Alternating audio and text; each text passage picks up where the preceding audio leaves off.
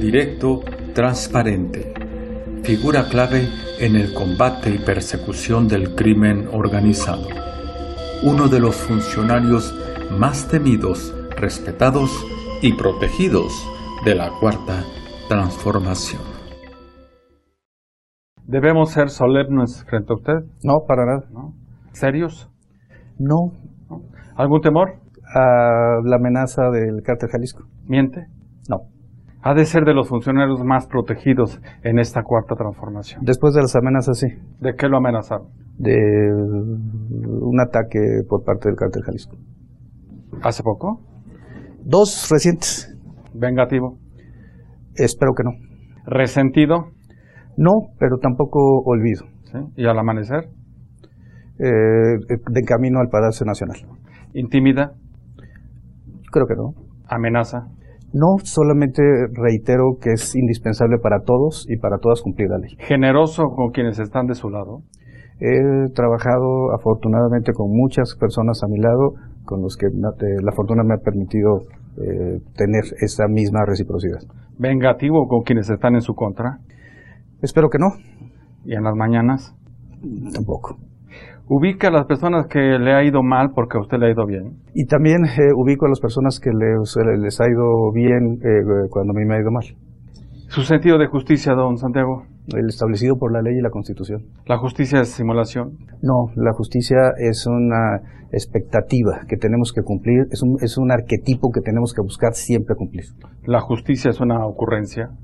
No, la justicia es procedimiento, es respeto a los derechos humanos, es democracia y es finalmente llevar a los responsables ante los tribunales y que los tribunales decidan.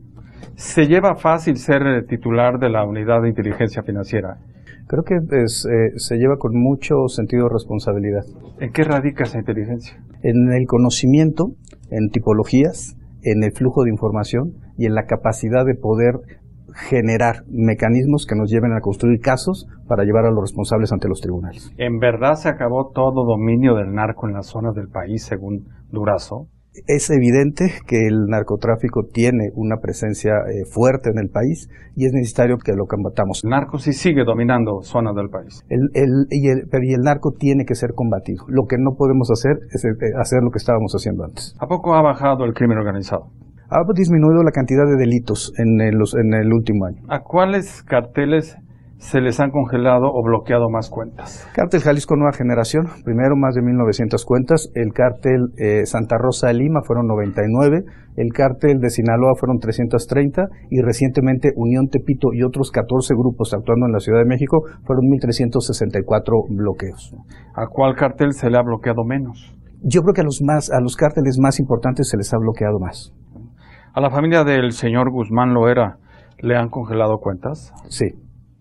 Que era increíble que Ovidio Guzmán no estuviera bloqueado por ninguna administración de la UIF previa. ¿A la mamá del señor Guzmán Loera también le han congelado cuentas? Sí, se, se congeló todo. A todos los familiares cercanos del, del señor eh, Guzmán fueron congeladas sus cuentas. ¿Cuánto han decomisado solo en dinero?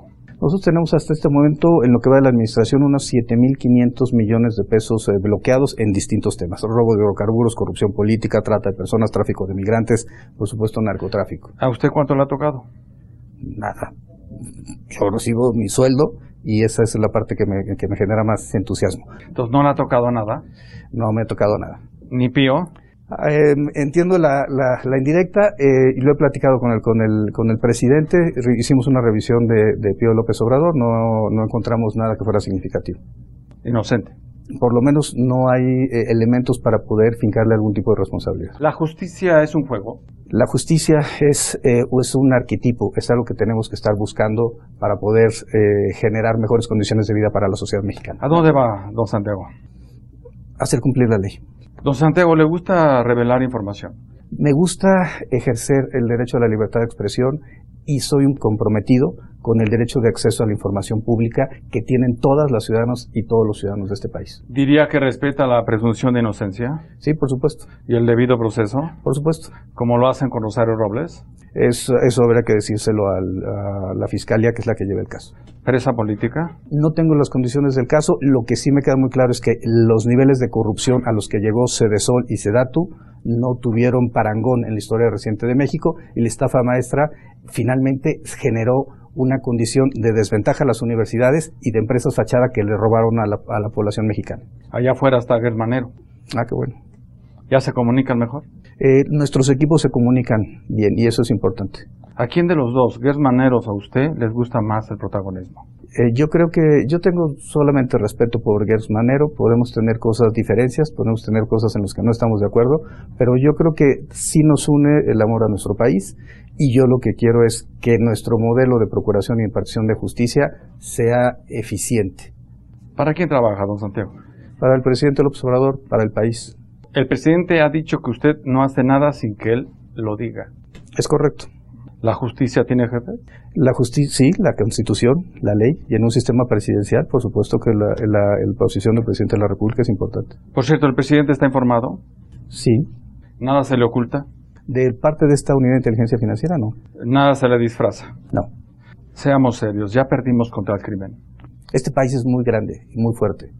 No, per no perdimos contra la corrupción, no perderemos contra la delincuencia organizada. ¿Eso que lo escuchó Vídeo? Por supuesto. ¿Dónde está el Mayo Zambada? prófugo de la justicia. ¿No sabe ni en qué cuentas guarda su dinero? Tiene, encontramos los 330 cuentas relacionadas con el cártel de Sinaloa. Ahí guardaban parte del dinero.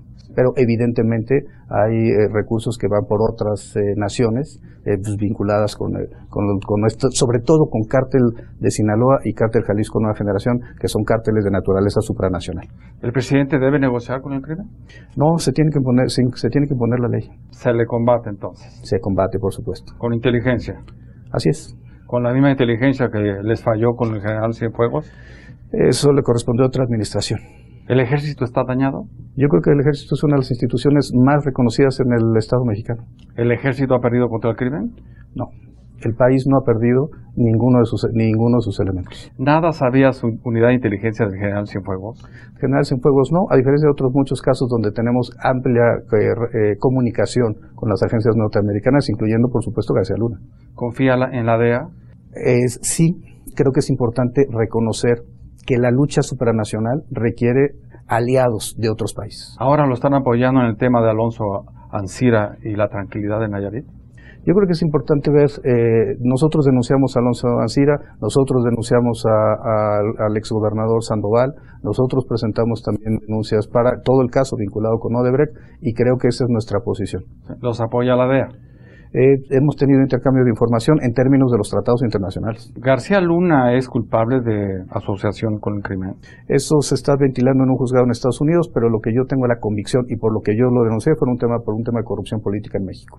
¿Es tan culpable como el general Cienfuegos? No conozco el caso del general Cienfuegos. Por cierto, ¿el gobierno debe de pagar su defensa?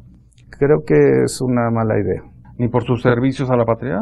Esa es la posición del PRI. Yo eh, respeto a los presidentes de los partidos políticos, pero creo que no tiene que eso que ver con la eh, postura del Estado mexicano. ¿La justicia es selectiva? No, si no, no es justicia. Por cierto, ¿hasta dónde quieren ver a sometidos a la Suprema Corte de Justicia? Eh, la queremos ver liberada, a diferencia de lo que sucedió el, el anterior sexenio, en donde estaban completamente supeditados a la posición del presidente Peña Nieto. ¿Es demócrata, don Santiago? Sí, un demócrata radical. ¿Y en la democracia se llega o se impone? La democracia se construye. ¿Ya le gustó el poder? No, me gusta hacer cumplir la ley. ¿Y cómo ha usado el poder? En el cumplimiento de la ley con firmeza, con seguridad, con convicción y con patriotismo. Falta que empiecen a congelar cuentas por consigna. Eso sería contrario al margen normativo de la unidad. ¿Usted lo haría? No. ¿Ni en el 2021? No precisamente porque en las elecciones hay que ser muy cuidadosos de que no se vaya a utilizar una institución con fines políticos. ¿Sabe que condicionar programas sociales por voto es fraude? Es un delito que amerita prisión preventiva oficiosa. ¿Sabe que recibir dinero del crimen organizado es fraude? Sí, viola el artículo 15 de la Ley General en materia de delitos electorales. ¿Saben que recibir aportaciones sin reportar es delito? Efectivamente, se viola en términos del artículo 15 de la Ley de General de Delitos Electorales. ¿Usted lo sabe? Sí. ¿Usted no ha percibido aportaciones? No. ¿Ni pío? No. ¿Qué están haciendo los representantes del Ejecutivo en los estados?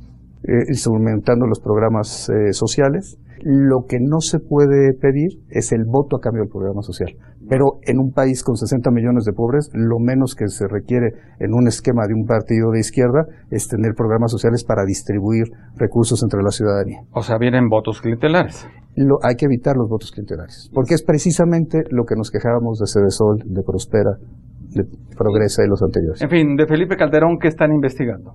Eh, se entregó al INE toda la información respecto a México Libre y las irregularidades que se detectaron de, de este grupo de ciudadanos que quería constituirse en partido político. Y no es por consigna. No fue petición del Instituto Nacional Electoral. ¿Qué falta para llamar a Enrique Peña Nieto? Eh, entiendo que la Fiscalía General de la República ya recibió una denuncia en su contra, tendría la Fiscalía que generar el acto correspondiente. ¿Denunciado por qué? Emilio Lozoya, por temas de relacionados con corrupción. Eso vende bien. Es, eh, habría que preguntárselo a la Fiscalía General de la República. ¿Sus cuentas están a salvo, las de Enrique Peña Nieto? Si hay un acto de corrupción, evidentemente mm, sus cuentas no pueden estar a salvo. ¿Lavó dinero? Eh, ese- esa investigación es algo que estamos todavía generando. ¿Juegan a capturarlo? No, eh, la Procuración de Justicia no puede ser un juego bajo ninguna circunstancia. Sigamos serios. ¿Qué negociaron con los Oya? Habrá que preguntárselo a la Fiscalía General de la República. El Código Nacional de Procedimientos Penales permite el criterio de oportunidad o el testigo colaborador y permite estos juegos. Yo sí creo que hay que usarlos. Yo creo que las fiscalías tienen que convertirse en academias de canto. Es decir, que las personas canten todo lo que saben para ir eh, sobre las principales cabezas del grupo delictivo. Lo que no se puede hacer es una farsa. Sin verificar.